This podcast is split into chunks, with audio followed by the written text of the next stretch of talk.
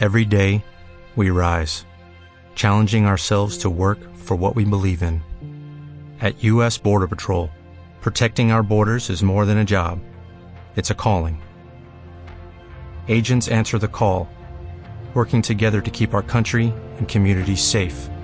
If you are ready for a new mission, join U.S. Border Patrol and go beyond. Learn more at cbp.gov/careers.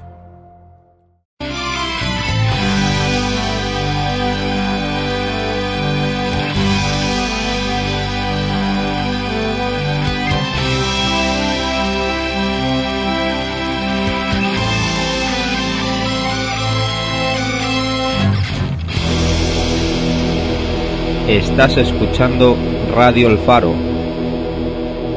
Te contamos lo que otros callan.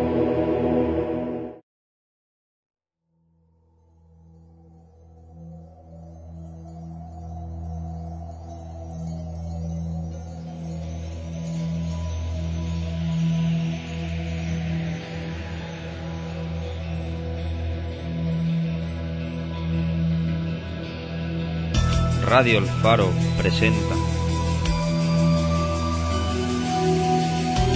Bajo la lupa.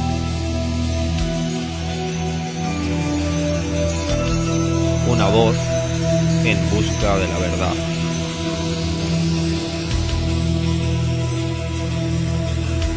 Contra la censura.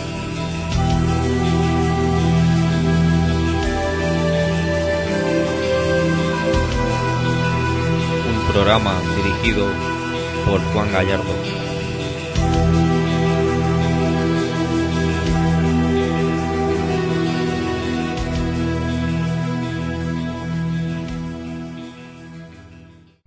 Bienvenidos. El tema del programa de hoy es la guerra en Siria. Pero antes, las noticias. Rusia ha comenzado su campaña en Siria para destruir el Estado Islámico. Tal como anunció el presidente ruso Putin, Rusia ha comenzado a golpear duramente al ISIS, sin esperar a que Estados Unidos se decida a cooperar o no. Y lo está haciendo tan bien que en cuestión de semanas está minando más las fuerzas del califato que Estados Unidos durante todo un año de ataques aéreos sin importancia de guerra fingida.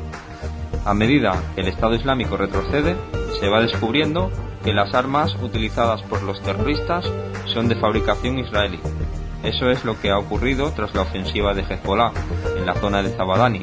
Con la ayuda de las fuerzas gubernamentales sirias, lograron mantener la posición frente al intento de los terroristas por recuperar el territorio, los cuales contaron con la ayuda de un bombardeo aéreo israelí.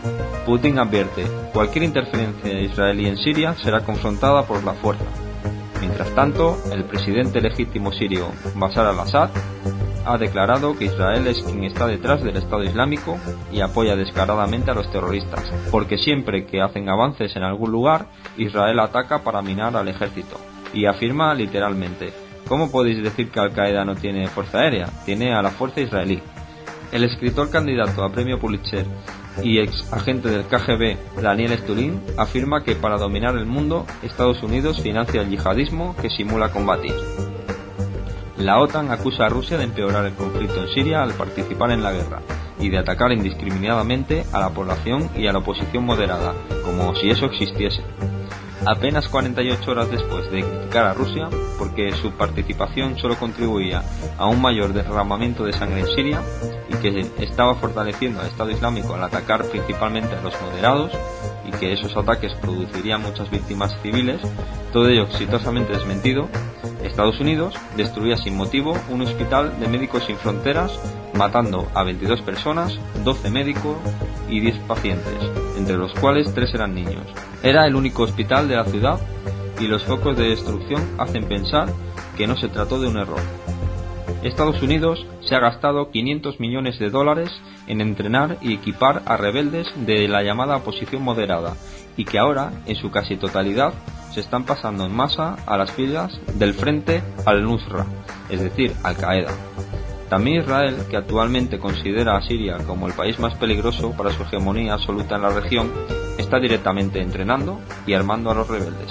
El general Wesley Clark, antiguo comandante supremo aliado de la OTAN durante la guerra de Yugoslavia, ha admitido que ISIS comenzó su andadura gracias al dinero de nuestros amigos y aliados, y que Estado Islámico es parte de una estrategia para destruir a Hezbollah con un ejército de extremistas. Aunque no quiso entrar en identificar quiénes eran los amigos a los que se refería, el único presunto aliado en la zona interesado en eliminar a Hezbollah es Israel, cuyo ejército fue expulsado por este grupo, dando fin a 22 años de invasión militar hebrea el periódico The Express Tribune ha revelado que el Estado Islámico es una creación conjunta del Mossad, de la CIA y del MI6, de quienes recibe financiación y apoyo militar. De hecho, Abu al-Baghdadi, el líder del Estado Islámico y autoproclamado califa de todos los musulmanes, es un hebreo que fue entrenado por el Mossad y cuyo nombre verdadero es Elliot Simon. Todo ello concuerda con las montañas de información revelada por el antiguo espía Edward Snowden sobre la estrategia de Hornet's Nest, el avispero, destinada a proteger a Israel mediante la creación de un enemigo de los estados vecinos de Israel, es decir, mediante la creación del ISIS. Siete terroristas árabes han matado el viernes 13 de noviembre en París a más de 129 personas, dejando heridas a más de 350. Entre ellos se encuentran los dos hermanos Abdeselam, que eran residentes en Bélgica, y uno de ellos está en paradero desconocido, mientras que Mohammad y otro individuo más eran inmigrantes sirios, de esos refugiados que se supone que huyen del Estado Islámico y entraron recientemente a Europa a través de Grecia gracias al humanitarismo endófobo del Podemos griego de Alexis Tsipras. Tras esta noticia ya son 30 los estados en Estados Unidos que han prometido cerrar sus puertas a los refugiados sirios. El tiroteo por las calles duró casi una hora. Parecía que estábamos en guerra, comentó un vecino. Lo es sin duda. Tendréis miedo hasta de ir al mercado, decía el Estado Islámico en su vídeo reivindicativo, el cual prosigue pidiendo a todos los musulmanes que se sumen a la causa, que hay armas y coches a su disposición y que deben atentar incluso envenenando el agua o la comida de los infieles. España investiga a 301 personas por vínculos con el yihadismo. Los detenidos este año, 90, son el doble que hace un año y el cuádruple que hace dos años. Dimite un concejal asturiano por sus comentarios sobre los refugiados tras el atentado de París. En un país como el nuestro, donde ni Dios dimite por delitos de corrupción o de mil otras cosas, ni el partido obliga a nadie a hacerlo, al tocar un tema sensible para el sistema es fulminado. Bueno, buenos días a todos. En una nueva jornada de nuestro programa Bajo la Lupa. Hoy tenemos nuevamente al otro lado de la línea Guillermo Carracedo.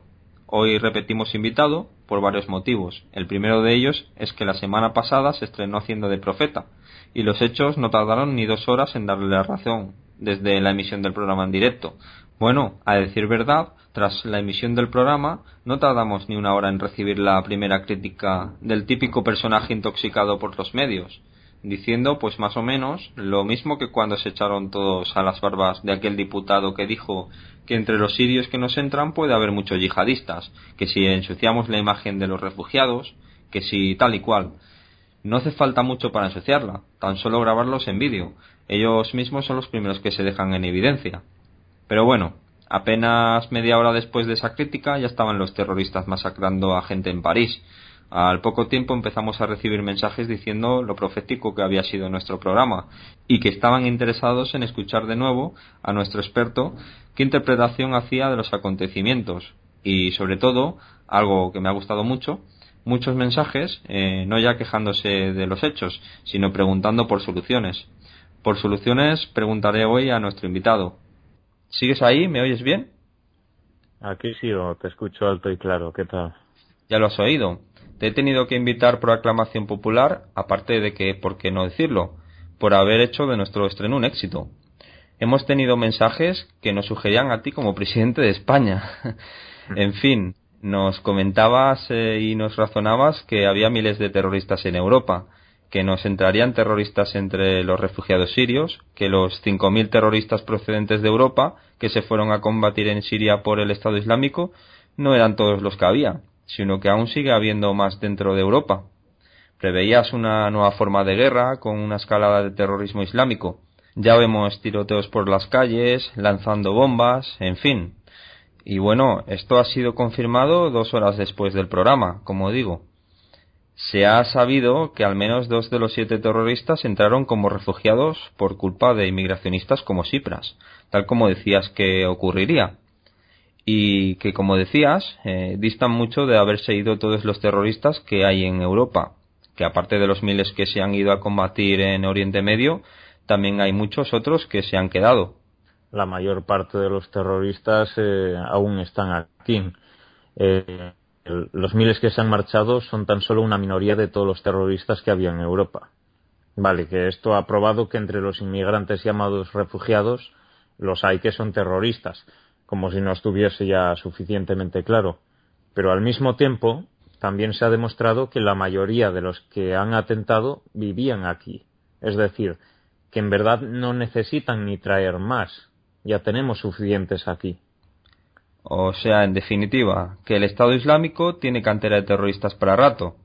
Bueno, pero es que por coincidir, hasta coincidió que mencionaste el apellido de uno de los terroristas, Abdeselam. Bueno, eso no es una casualidad tan grande como parece. Son muy poco originales, se repiten más que el ajo. Siempre se ponen los mismos nombres y encima el, mismo nombre puede servir tanto de apellido como de nombre de pila, en fin. A ver, no hace falta ser un lince para predecir nada de lo que dije. Lo que ocurre es al revés. Lo que hace falta es ser un progre muy obnubilado por prejuicios igualitaristas para no verlo. Vale, vayamos al principio. Si rememoramos la cronología desde que empezó el conflicto en Siria, todos los gobiernos occidentales y, por supuesto, los grandes medios culpaban del problema al Assad, al gobierno sirio, que habría reprimido con demasiada dureza las manifestaciones de una posición supuestamente moderada y democrática. ¿Por qué desde el principio se propusieron ayudar a la oposición, incluyendo al Estado Islámico? Pues para desestabilizar a Siria, que es junto a Irak uno de los países más fuertes entre los vecinos de Israel. En el caso concreto de Siria, comparte frontera con Israel. Está claro que si no hubiese sido por la ayuda de las democracias occidentales a los golpistas, el presidente legítimo al-Assad hubiese podido sofocar fácilmente la rebelión y devolver la paz al país. Pero no, han estado alimentando a la oposición, incluyendo al ISIS, hasta que se fortaleciese y pudiese mantenerse por sí misma. Y de esa forma dejar al país sumido en una guerra perpetua. Eh, ¿Pero para qué? Para que se debilite por sí mismo de forma constante, que es lo que quiere Israel, y que es la razón por la que medio mundo árabe está en llamas y en guerras civiles desde hace tan solo unos años desde que comenzó todo con la primavera árabe. Sí.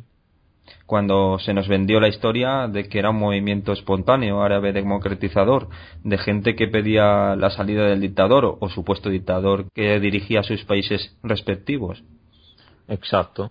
Y que dependiendo de lo que se suponía que apoyaría el pueblo en democracia, en unos países apoyó a la primavera árabe y en otros no. Cuando cayó Mubarak en Egipto, y democráticamente los árabes allí votaron al Partido de los Hermanos Musulmanes, en un país que también comparte frontera con Israel, entonces se apoyó un nuevo golpe de Estado militar que acabase otra vez con la democracia en Egipto. Y como no, ahora Egipto vive en un estado de violencia generalizada, prácticamente en una guerra civil. Mientras los países que puedan poner en riesgo la hegemonía absoluta de Israel en esa región estén en guerra, Israel estará encantado. Los demás estarán demasiado ocupados con sus guerras civiles como para oponerse a su dominio, por una parte, y por otra parte se estarán debilitando y masacrando a sí mismos, ya sea por guerras civiles creadas desde fuera o directamente mediante intervenciones militares occidentales. Y tal como dijo Ariel Sharon, eh, los eh, judíos dominan Estados Unidos, pues Estados Unidos va a donde la IPAC y el lobby israelí le dicen que vaya. Y que no se me acuse de conspiranoico, esto no lo digo yo, sino que lo dijo el propio primer ministro israelí Ariel Sharon, que de esto algo sabría. Con lo cual se libran de sus competidores y los muertos los ponen otros. El negocio es redondo para ellos. Y como exmilitar, ¿qué te parece la supuesta contribución de Estados Unidos contra el ISIS? Pues hombre, de entrada ya no es creíble.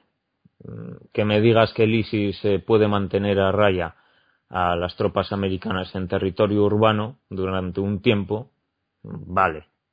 Ahí el abismo entre la tecnología punta que tiene Estados Unidos y la que tiene el ISIS se reduce bastante, mientras que aumenta la importancia del número de tropas. Eh, en ese terreno se juega con otras reglas. Pero en campo abierto no tiene cómo competir. Si Estados Unidos quisiera, el frente del Estado Islámico se hundiría por todas partes en cuestión de días, incluso utilizando tan solo la fuerza aérea. Eso de que estamos haciendo todo lo que podemos, pero no hay forma, mm, lo siento, pero no es creíble. Si es que se pueden ver ejemplos de esta dejadez y falta de voluntad en todas partes. Por ejemplo, cuando todos hemos visto las imágenes de convoyes interminables de yihadistas montados en camionetas a plena luz del día. Para el ciudadano puede ser impactante, pero militarmente es una locura, sin escolta aérea y sin nada. Un convoy de esas características yendo por carretera, todos juntos por la misma senda, se convierte en una ratonera.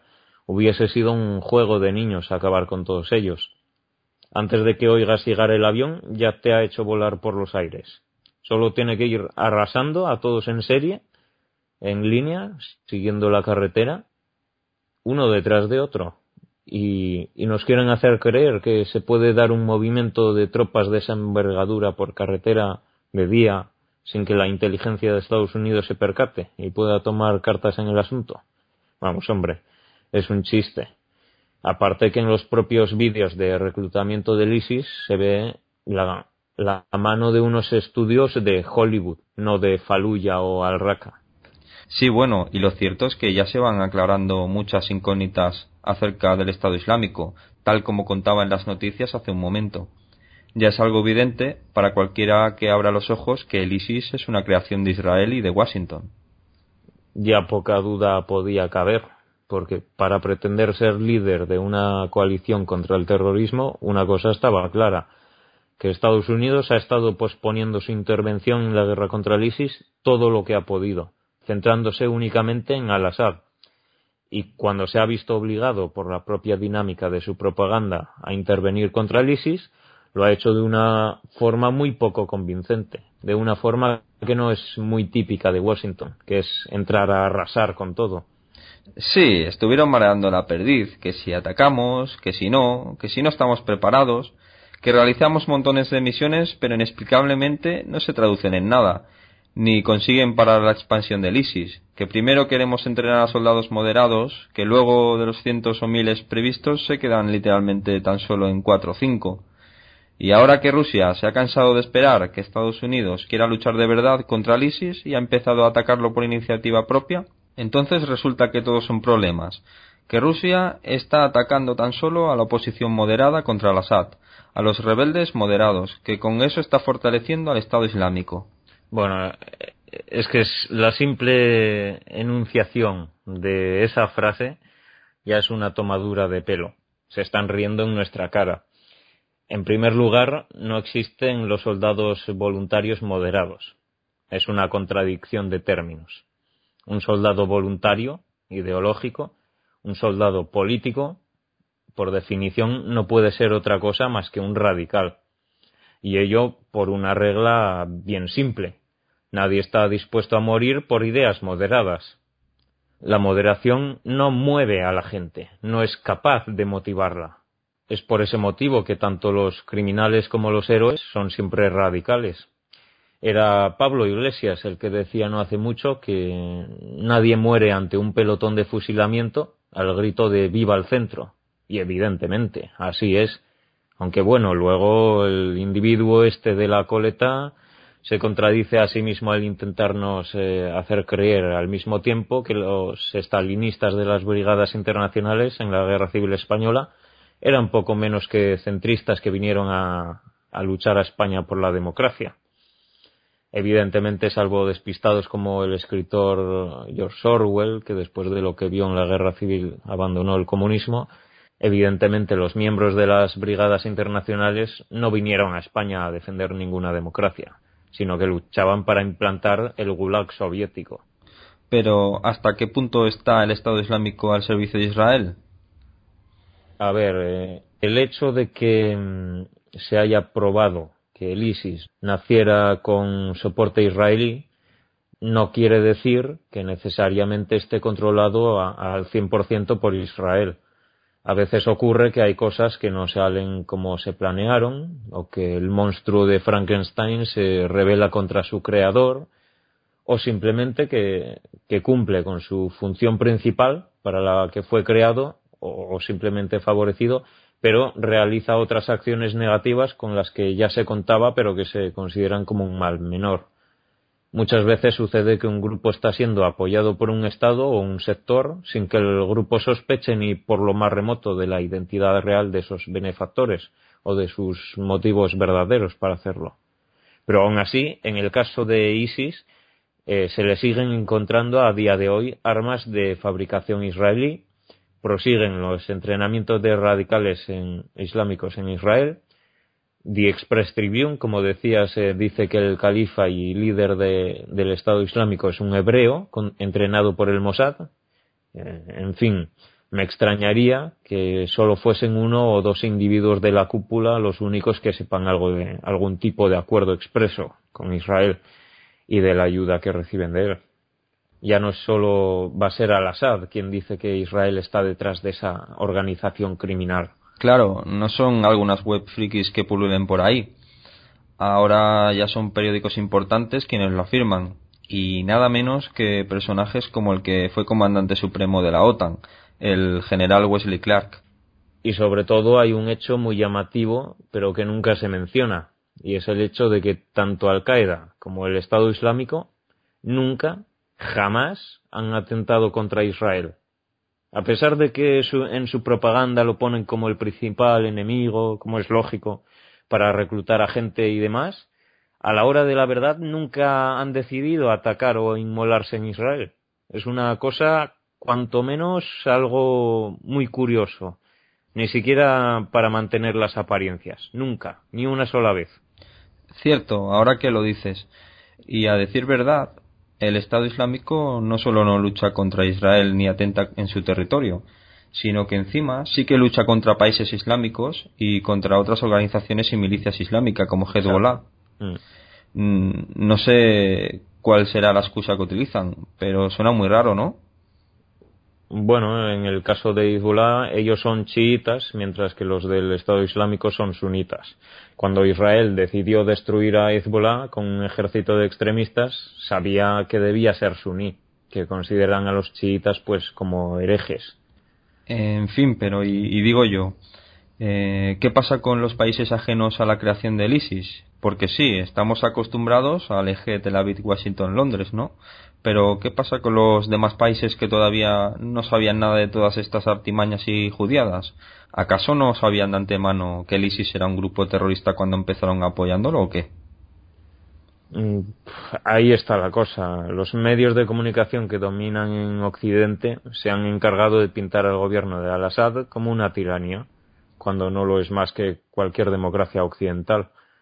Y por lo demás es una cuestión de términos. Terrorista y soldado siempre son palabras intercambiables para referirse a un grupo armado. El único criterio que utilizan los medios para elegir entre utilizar una palabra o la otra es si ese grupo es de los suyos o no. Que no lo es, pues son despreciables terroristas asesinos.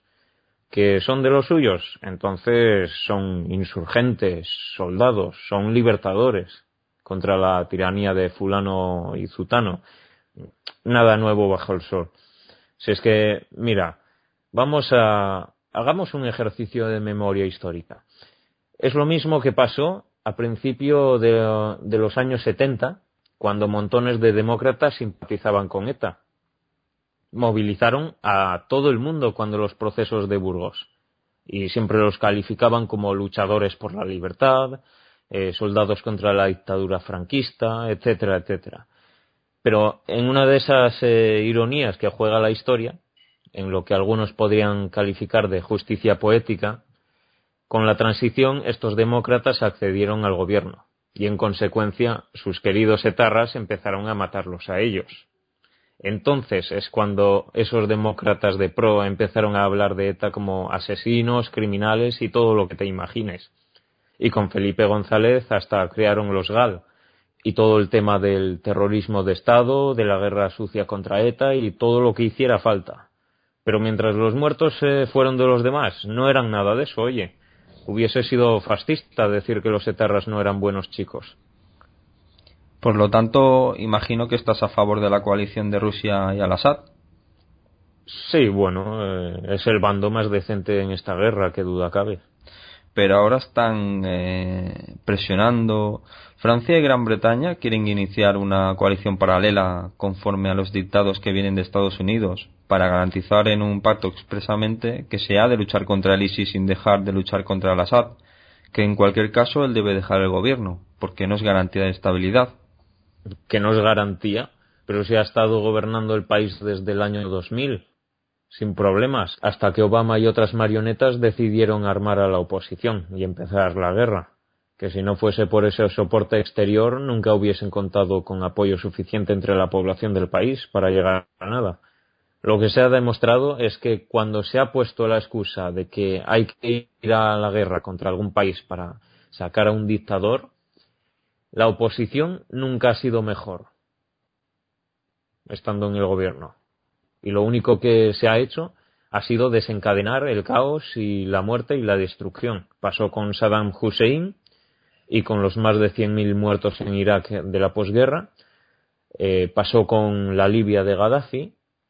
Pasó en Egipto, donde está muy bien que cayera Mubarak, pero eh, estaba claro que la cosa no iba a terminar ahí. ¿Y estás a favor de que el ejército español o el francés, por ejemplo, vayan a hacer la guerra al Estado Islámico? A ver, yo no estoy a favor de intervenir en guerras contra países que no nos incumben, a no ser que ellos mismos nos ataquen o nos declaren la guerra primero.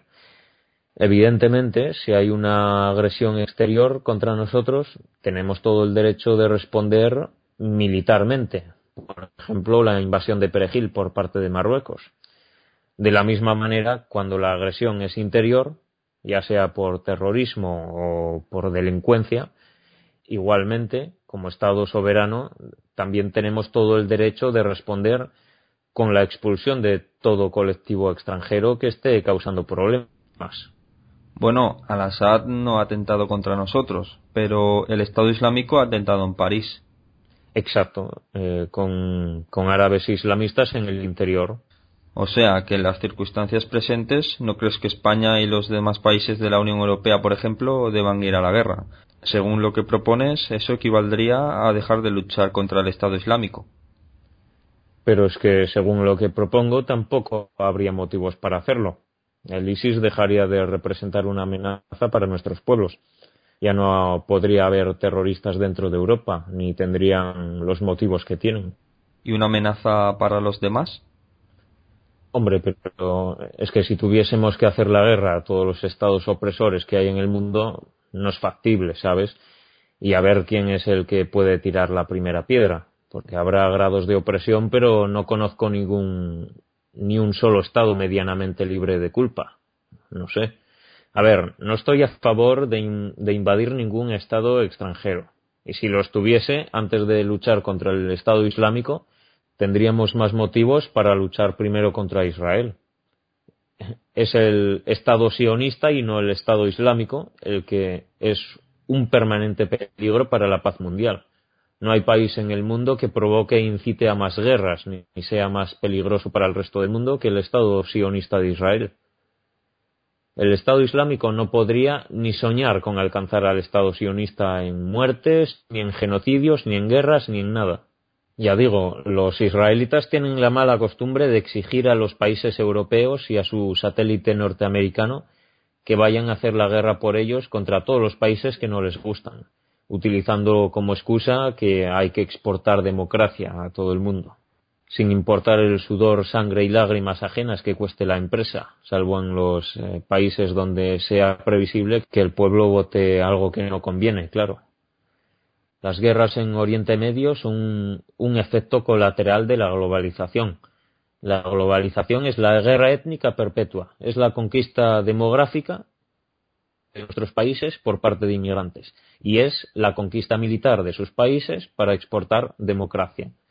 Eso sí, luego solo se apoyan los movimientos democráticos de cada país en función de si se supone que los ciudadanos van a elegir algún gobierno homologado por Israel o no.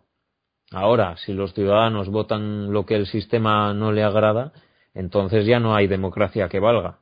Entonces lo que hay son sanciones, como en Austria, cuando no directamente la guerra, si la amenaza es más clara. Son las dos caras de la globalización. Y ni, ni nosotros tenemos el derecho de imponerles nada, ni invadir sus países militarmente e imponer nuestro sistema de gobierno imperante y nuestras modas, ni ellos tienen derecho a invadir nuestros países con sus emigrantes, ni aniquilar nuestra cultura, identidad y forma de vida. Las vallas altas hacen buenos vecinos. La no injerencia es la clave para la convivencia pacífica, y eso solo es realizable con territorios exclusivos y separados. Si no hay esto, entonces hay odio, por mucho que se intente evitar o por muchas inquisiciones que se creen para perseguir a los descontentos. Entonces, ¿cuál es la solución? Pues hombre, ya he dicho que hay dos soluciones que no son aceptables y que son las que siempre plantea el sistema ante las crisis que nos va creando, de manera mm, más o menos eh, planeada. La solución no pasa por bombardear en Siria, simplemente porque el problema no lo tenemos en Siria, sino que lo tenemos aquí dentro, en nuestra tierra. Y segundo, la solución al problema no es intentar hacer callar a los que se quejan de la situación. Nuestra libertad de expresión vale infinitamente más que la permanencia de nacionalidades enteras en nuestro territorio. Con lo cual, si hay algún problema de convivencia, ya está claro por dónde pasa la solución. Lo que hay que hacer es cerrar las fronteras de Europa y expulsar el caballo de Troya. Al mismo tiempo, retirar todas las tropas europeas que haya por toda Arabia y terminar con la política de provocar guerras en la región, la cual sí que se puede decir que es una fábrica de terroristas. Nuestras tropas a defender nuestras fronteras, no las de Israel, como sucede ahora. Bueno, Guillermo, como la vez anterior, te he pedido que me propusieras una canción para la pausa musical. Explica a la audiencia cuál has elegido y por qué. Pues después de la, de la guerra étnica de Jana Vichevskaya, no veo otra mejor para esta ocasión que la canción de Islam is not for me. Esta a veces en inglés, no en ruso. Sí, en inglés. ¿Y de qué va? Pues básicamente de que el Islam fue creado por alguien que se casó con una niña de siete años, que se la llevó a la cama ya a los nueve, vamos, lo que el diccionario de la RAE calificaría como pederasta. Pues con ella les dejo durante un par de minutos. Para aquellos que nos estén escuchando en directo, concretamente aquellos que nos escuchen online a través de la plataforma de Spreaker, les recuerdo que si se produce un corte durante la transmisión, deben actualizar la página para poder volver a sintonizarnos. Tras la pausa musical, aún dedicaremos 15 minutos más a hablar del tema de la unidad y la coalición que se está formando contra el terrorismo. No se vayan.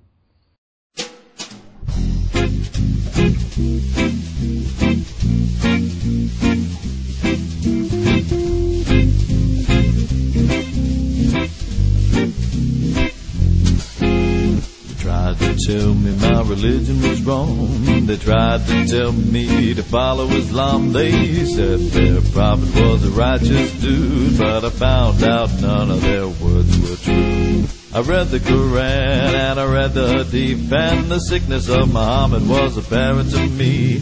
He justified perversion in the name of Allah when he married a girl too young for a bra. She was playing with dolls when the prophet came. Her childhood was stolen in Allah's name. Aisha was nine when he took her to bed. Don't tell me that fool's not sick in the head. Ain't gonna follow no child molester, sex offender, prophet pretender. Ain't gonna follow no child molester. Islam's not for me.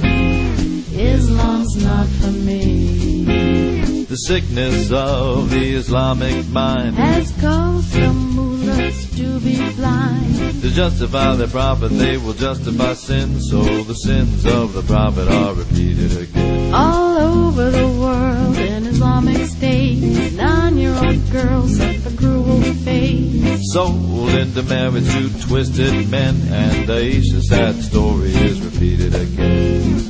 Ain't gonna follow no child molester, sex offender, prophet pretender. Ain't gonna follow no child molester.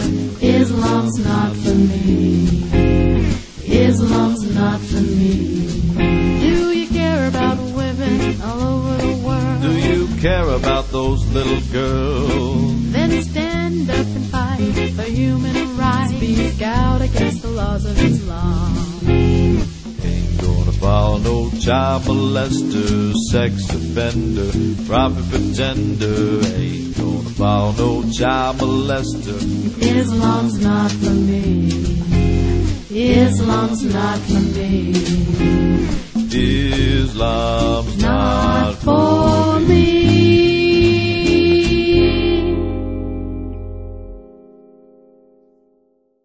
Ya estamos aquí de nuevo.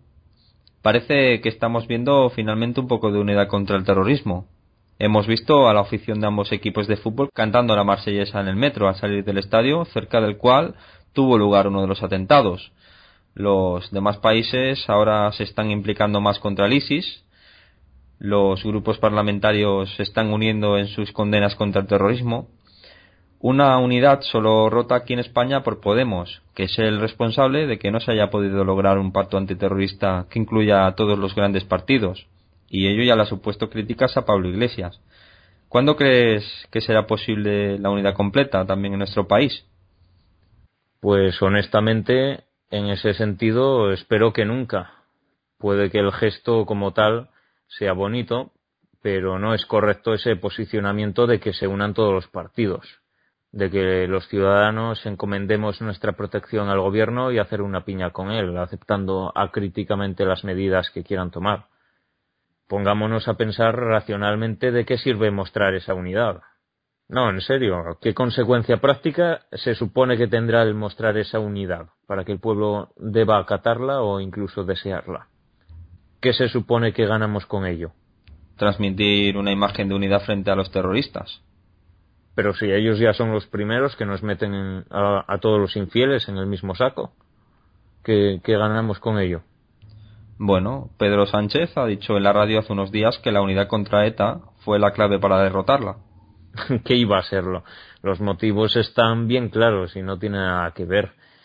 Pedro Sánchez miente, aparte de que últimamente le estaban suponiendo un lastre electoralmente a los batasunos, los, los motivos son puramente policiales. El hecho de tener un topo camuflado, que es Josu Ternera, el hecho de que la policía estaba arrestando justamente a los etarras de la ladura, mientras los menos agresivos de la, de la misma pues eh, seguían en la cúpula, el hecho de las mejoras en la investigación policial, la mayor cooperación internacional, pero si las últimas cúpulas de ETA no estaban durando ni dos meses. Por eso digo que el futuro del terrorismo serán los lobos solitarios. Y si hoy en día existe un grupo eh, jerárquico y organizado, es precisamente algo que nos tiene que hacer desconfiar de la voluntad del sistema en eliminarlo. Hay que estudiarlo con mayor detenimiento. No sé, la unidad contra ETA ha sido algo que se ha venido haciendo. Mira, yo nunca he sido partidario de lacitos, fetiches y esos rituales de circo. A ver, soy consciente de que esto no es lo más popular, lo que voy a decir. Si fuese un demagogo no utilizaría las palabras que voy a decir, pero precisamente porque no lo soy, no tengo complejos en decirlo. Eso no vale para nada. Por mucho que al pueblo le pueda gustar toda, toda esa parafernalia. Que claro, el sistema es consciente de que le gusta y, y utilizarla es una forma de encaminar al pueblo por donde quiere, posicionándolo acríticamente junto al gobierno como zombies. Pero lo último que debe hacerse ahora es ponerse de parte del gobierno en unidad para que las cosas sigan igual, para que el gobierno siga perseverando en el error, por llamarlo de alguna manera, porque los errores se cometen involuntariamente, no como en este caso. O sea que no hay que estar unidos. ¿A qué? ¿Al gobierno? ¿Qué narices va a haber que estar unidos? Vamos a ver. Lo primero que hay que hacer es pensar. Eso ya de entrada. siempre. Lo que procede es hacer un análisis crítico de la situación, de por qué hemos llegado aquí y cómo ha sido, de pensar un poco por nosotros mismos. Y a nada que pienses, forzosamente esto te recordará a 2001, al caso de los patriotas americanos cortos de miras, a los fans del patrioterismo ondea banderas, el disparate del patriotismo constitucional que le llamaríamos aquí. Frente al patriotismo de siempre, este patriotismo de pandereta fomentado desde el poder eh, defiende cerrar filas junto al gobierno cuando se produce una crisis, como un atentado o una cosa así. Y es un cuento que tiene muchos seguidores en Estados Unidos. Los medios lo han estado cultivando mucho tiempo allí. O sea, que ves bien la postura de Podemos e Izquierda Unida de oponerse a la unidad frente al terror. En su caso, ellos intentan ganar el voto inmigrante. Ven a los inmigrantes, el lumpen y el proletariado del siglo XXI, a los supuestos parias de la tierra actuales, su cantera de votantes potenciales. Y por eso nunca dirán nada que pueda ofenderlos. Eh, además, Muchos son semianalfabetos, son más incultos y por lo tanto más fácilmente manipulables, más propensos a caer en la propaganda del radicalismo comunista. Es decir, la postura de Podemos en este caso es positiva, aunque sus motivaciones para haber llegado a ella no lo sean. Muchas veces se dan ironías de este tipo, no es algo que deba sorprendernos pero comprenderás que pueda haber gente entre la población general que a lo mejor no entienda que no deba hacerse una excepción con el terrorismo. Eso sería lo que dirían los demagogos del sistema. Soy consciente de que el terrorismo es un tema sensible, pero tenemos que mantener la cabeza fría. Y tenemos que pensar que, bueno, tú mismo lo decías antes en las noticias, cuando comentabas la noticia sobre Snowden no, perdón, eh, de Stulin, diciendo que Estados Unidos financia el terrorismo mientras simula combatir contra él, ¿no? Pues eso. Tenemos que comprender que el terrorismo es un arma del sistema, que éste utiliza para dos cosas. Para justificar ir a la guerra que de otro modo eh, el pueblo no permitiría, como la guerra de Afganistán, de los talibán, y Segundo, para recortar derechos y libertades a los ciudadanos sin que protesten, como en Estados Unidos la llamada acta patriótica. Eso sí, el nombre lo tiene bonito, ¿sabes? Pero es de lo más antipatriótico que hay. Y aquí en Europa también, eliminando la privacidad del ciudadano, eliminando la privacidad de nuestras comunicaciones y conversaciones privadas. Ante esta situación, ¿tenemos que unirnos en, en el apoyo al gobierno? Por favor, no, no digamos bobadas. Cuando surge una oportunidad como esta, lo que procede precisamente es aprovechar la situación para concienciar y para levantar al pueblo contra el régimen. En esos momentos no hay nada que el sistema tema más, que el pueblo se dé cuenta de a dónde nos han llevado sus políticas y que los forcemos a abandonarlas. Aunque luego vuelvan a la carga, esto les habrá causado un retroceso de años y hasta de lustros en sus proyectos. Aprovechar es lo que tenemos que hacer, porque al pueblo, si no se le despierta en un momento de calentón, es difícil que haga algo en otro momento. Por eso hay que aprovechar la oportunidad para concienciar a la gente, para que las injusticias no sigan permaneciendo. Hay que romper con esa mentalidad de con razón o sin ella es nuestro gobierno. No, no es así.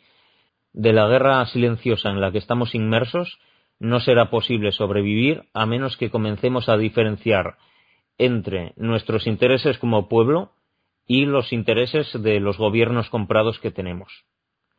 Todos los grandes partidos de la escena política española tienen dueños, desde el PP hasta el PSOE, eh, pasando por Ciudadanos, están comprados por la alta finanza.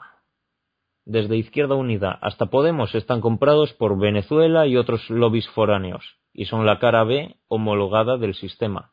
No hay compromiso posible con ninguno de ellos. Y entre esta sopa de siglas no existe el mal menor. Más nos vale hacer crecer a los eh, que hoy son pequeños. Es que si no, volvemos a repetir el error de 2001. Es como un déjà vu. Estamos casi en la misma situación que cuando el 11S. Tras el atentado de las Torres Gemelas, George Bush, eh, cuando todavía era poco menos que un tipo simpático para el mundo, jugó la misma carta de la unidad que quieren jugar ahora en Europa. En 2001, Bush dijo que había que unirse, y la gente se unió. ¿Cuáles fueron las consecuencias de esa unión de zombies? La guerra de Afganistán, la guerra de Irak, la guerra en muchos otros países con la excusa de la primavera árabe, el acta patriótica, que fue la primera consecuencia de todas y por la cual se recortaron los derechos y las libertades del pueblo, con la excusa de, de que para garantizar nuestra seguridad tenían que cargarse nuestra libertad y espiar nuestras comunicaciones telefónicas, meterse en nuestros emails, controlar nuestros ordenadores, cancelar los derechos de los detenidos, enviar a gente al campo de concentración de Guantánamo, se daba manga ancha para el empleo de la tortura como forma de interrogatorio, se llegó a, legalizar explícitamente el derecho del gobierno a mentir, si supuestamente ello favorecía la seguridad nacional. Todo esto fue lo que supuso la unidad en aquel momento. Parecía que vivíamos en un capítulo de la novela 1984 de George Orwell. Se le dijo a la gente, tenemos que unirnos. Y nos han atacado porque odian nuestras libertades. Tenemos que unirnos. Y la gente automáticamente le compró el argumento, sin pensar. Ese fue el argumento oficial de la motivación del atentado, que odian nuestras libertades. Evidentemente nadie nos ataca porque odie nuestras libertades. Los musulmanes nos atacan porque nuestros gobiernos siempre apoyan a Israel en todas sus guerras de conquista en Arabia, en todos sus genocidios contra los árabes y contra otros pueblos, en todos sus crímenes contra la humanidad. Israel es con diferencia el país que más resoluciones de la ONU ha quebrantado, pero aquí no pasa nada. Los árabes nos odian y con razón por ser marionetas del lobby hebreo y por llevar la guerra a todos los países que, que pueden competir con el Estado sionista de Israel. De hecho, recordemos que tradicionalmente Estados Unidos siempre fue un país muy bien visto por los árabes. Siempre tuvo con ellos una política de amistad. ¿Cuándo cambió eso? Pues con la Segunda Guerra Mundial y la creación del Estado de Israel en 1948. Fue entonces cuando Estados Unidos eh, cambió de política tan radicalmente. Con el nacimiento de Israel, el lobby de la diáspora hebrea, que controla todos los grandes medios de comunicación estadounidenses, ha venido empujando a todos los presidentes americanos, fuesen del partido que fuesen, a salir siempre en apoyo de Israel en todas las guerras que tenía contra sus vecinos, en aplastar a todos los países de la región que pudiesen suponer un peligro para su hegemonía. Y Estados Unidos, esa colonia de Israel, indirectamente influye en todos los países europeos del mundo a través de su papel de superpotencia militar, económica y directamente a través de la misma industria mediática hollywoodiense que nos llega desde allí. Oye, y por cierto, ¿y qué hay de cuando ocurrió lo de Charlie Hebdo? Porque no recuerdo que hubiese un énfasis especial en esto de unirse. Perdón. Eh, esta vez eh, François Hollande lo que ha intentado hacer es, hacerlo de una forma más internacionalizada. La otra vez eh, no se buscó realmente la unidad porque directamente decidieron excluir al partido que representa un tercio de la sociedad francesa. Allí está el Frente Nacional. Lo excluyeron incluso de la foto, incluso de las manifestaciones de repulsa del atentado. Con lo cual pues, se llegó a una situación esperpéntica, porque el único partido que no acudió a la manifestación y al ritual de la foto era justamente el único partido entre todos los partidos franceses que siempre ha estado advirtiendo de esta situación y el único que proponía hacer algo al respecto. Todos los demás partidos que acudieron eran los partidos del sistema que en su total hipocresía siempre habían estado eh, negando que existiese peligro islámico, los que insultaban al Frente Nacional y los calificaban de, alarmistas, eh, que no había problema con la inmigración, los que decían que el Islam es una religión de paz, que todos están muy bien integrados, etcétera, etcétera. Entonces, de repente, esos partidos siempre habían sido críticos contra el radicalismo islámico, siempre habían sido los paladines de la lucha por las libertades, en fin, todo lo que quisieras. Porque lo mismo ocurrió con la foto internacional que se sacaron los líderes europeos y demás. Recordemos que el símbolo de lo de Charlie Hebdo fue un lápiz. El fetiche ritual que se eligió en ese momento fue el lápiz, como representando la libertad de expresión, contra la que los terroristas islámicos habrían atentado al matar a los periodistas anarcotrotskistas de, de Hebdo. En la gran foto internacional que se hicieron varios dirigentes de los eh, estados europeos, estaban desde asesinos genocidas como Netanyahu hasta la liberticida Angela Merkel. Todos cogidos del brazo, codo con codo, supuestamente en defensa de la libertad de expresión, diciendo que, bueno, que que el semanario satírico podía ser un poco ofensivo a veces contra las religiones, pero que eso forma parte de la libertad de expresión. Claro que sí, totalmente de acuerdo, ¿no? Eh, en una sociedad libre, el debate se debe producir con críticas, que a veces pueden ofender a oídos ultrasensibles. Bueno, es su problema. En una sociedad libre, todo el mundo puede oír y ver cosas que le disgustan, y es libre de mirar para otro lado pero Angela Merkel, como canciller alemana, es responsable de que miles de compatriotas suyos sigan yendo a la cárcel por delitos de opinión. Los presos ideológicos, los presos que están en las cárceles alemanas, francesas, etcétera, por abrir la boca, se podrían estar partiendo de risa al ver a Angela Merkel y a Hollande y todos estos viéndoles posar en una foto en defensa de la libertad de expresión. Sería cómico si no fuese porque es trágico. Pues se nos agotó el tiempo. Eh, estoy encantado de volverte a tener al otro lado de la línea. Igualmente. A ver, soy consciente de que es un tema que probablemente merecería ser tratado con mayor extensión, ¿no? Y es posible que hayan quedado algunas preguntas en el aire.